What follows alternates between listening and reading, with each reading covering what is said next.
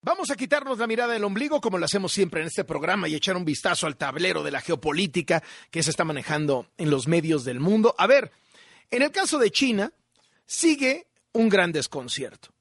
Hoy el periódico USA Today publica en su portada que después del globo chino grandote, el que estaba del tamaño de tres autobuses que derribaron después de que cruzó todo Estados Unidos, los otros que han ido derribando, los otros artefactos voladores no identificados que han ido derribando, no representaban una amenaza para los Estados Unidos, de acuerdo al propio gobierno de los Estados Unidos.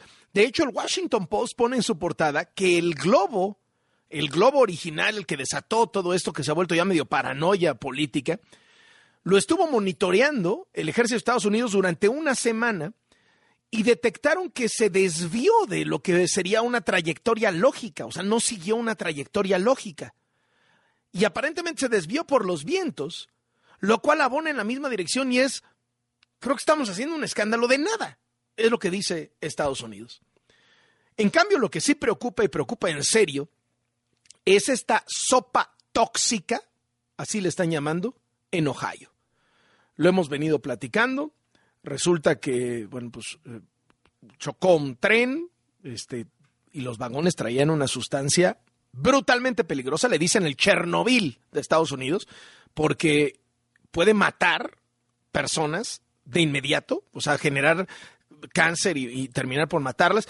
25 millones de personas están en riesgo y hoy se está pidiendo que por favor todo mundo consuma agua embotellada, porque el agua de decenas de millones de personas podría estar contaminada y entonces podría generar estos efectos, pues casi como, como si fueran eh, de bomba nuclear. Ucrania también preocupa. Eh, hoy fíjese que el Wall Street Journal dice que Estados Unidos está pensando en mandarle a Ucrania las armas que le decomisó a Irán. Estamos hablando de cinco mil rifles de asalto, un millón seiscientas mil balas, varios misiles antitanques. Pero la cosa no está tan sencilla y eso lo pone el Washington Post en su portada porque mientras Occidente está tratando de apresurar el envío de armas a Ucrania, pues se están enfrentando con los cuellos de botella que se están enfrentando en muchas otras industrias. O sea, ya ve que el tema de los cuellos de botella ha afectado prácticamente toda la economía. Y entonces, las bodegas y los puertos europeos, desde donde se están eh, exportando las armas, se topan con que, además que tienen un problema de cuellos de botella, llegan a Ucrania y están los trenes y las carreteras saturados también. Y mientras tanto, el Financial Times pone en su portada, Rusia se está preparando para algo brutal. Tiene llena la frontera con Ucrania de aviones y helicópteros listos para atacar. O sea, no solamente soldados, sino también aviones y helicópteros. Se ve que de cara a que el 24 de febrero, ya en unos días, se cumple el aniversario de la invasión, Putin quiere hacer algo y hacer algo grave, grande. Fíjese que hoy se destaca en varios periódicos que Europa ha decidido que para el 2035 van a estar prohibidas totalmente las gasolinas en los vehículos. O sea, prohibida la fabricación de coches de gasolina para el 2035. Nosotros aquí apostándole a las refinerías de petróleo, ¿qué le digo? El mundo va hacia el tema eléctrico, pero pues ¿qué le digo a estas alturas?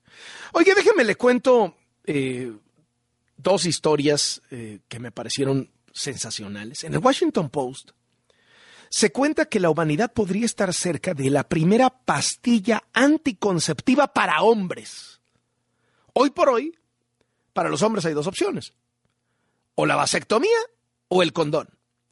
Pero resulta que en la Universidad de Weill Cornell, en la Facultad de Medicina, una doctora, a una doctora le encargaron experimentar una medicina para los ojos. Y ella dijo, órale va, siempre y cuando me dejen, una vez que yo la tenga, probarlo en espermatozoides. Y tal cual, consiguió la medicina para ese padecimiento de los ojos y al inyectarlo a ratones, descubrió que en media hora después de la inyección, los espermatozoides se quedaban inmóviles. O sea, ya no nadaban los espermatozoides. Con lo cual, pues estaba frente a un anticonceptivo. Y que ese, ese digamos, eh, ese, ese poner, ese congelar los espermatozoides de esta manera, duraba como dos horas, dos horas y media.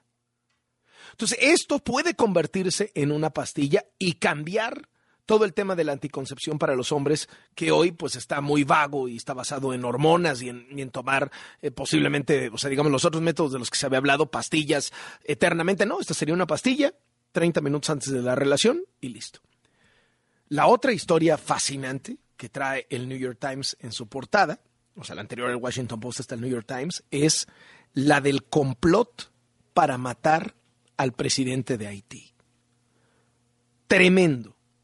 Resulta que han detenido a cuatro personas más por conspirar para matar al presidente de Haití, cosa que sucedió en el año 2021. Eh, el presidente Jovenel Moïse, ¿no? Resulta que entre estos individuos está, todo parece ser un complot desde el sur de la Florida, un venezolano, un colombiano, un par de estadounidenses, que por cierto se reunieron con agentes del FBI en Haití minutos antes de ejecutar al presidente. Le metieron 12 balazos en su casa.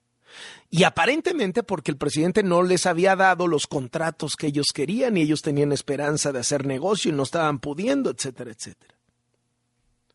La verdad la lectura está sensacional sobre este tema. Y déjeme cierro con tres cosas que están pasando en India. Primero, el salvaje del populista primer ministro Modi, que por cierto es populista y popular, por si le recuerda a alguien, sacó la BBC de Londres, la BBC, la BBC sacó un documental crítico sobre Modi. ¿Qué hizo Modi? un cateo en las oficinas de la BBC, un operativo, incautó, o sea, decomisó los celulares de los periodistas, les mandó auditorías con el SAT de India. Esto lo denuncia su portada el Washington Post. Por otro lado, el Wall Street Journal cuenta que para mostrar su poderío económico, Air India, la aerolínea de India, acaba de comprar 470 nuevos aviones tanto a Boeing como a Airbus. ¿Sabe cuánto gastó?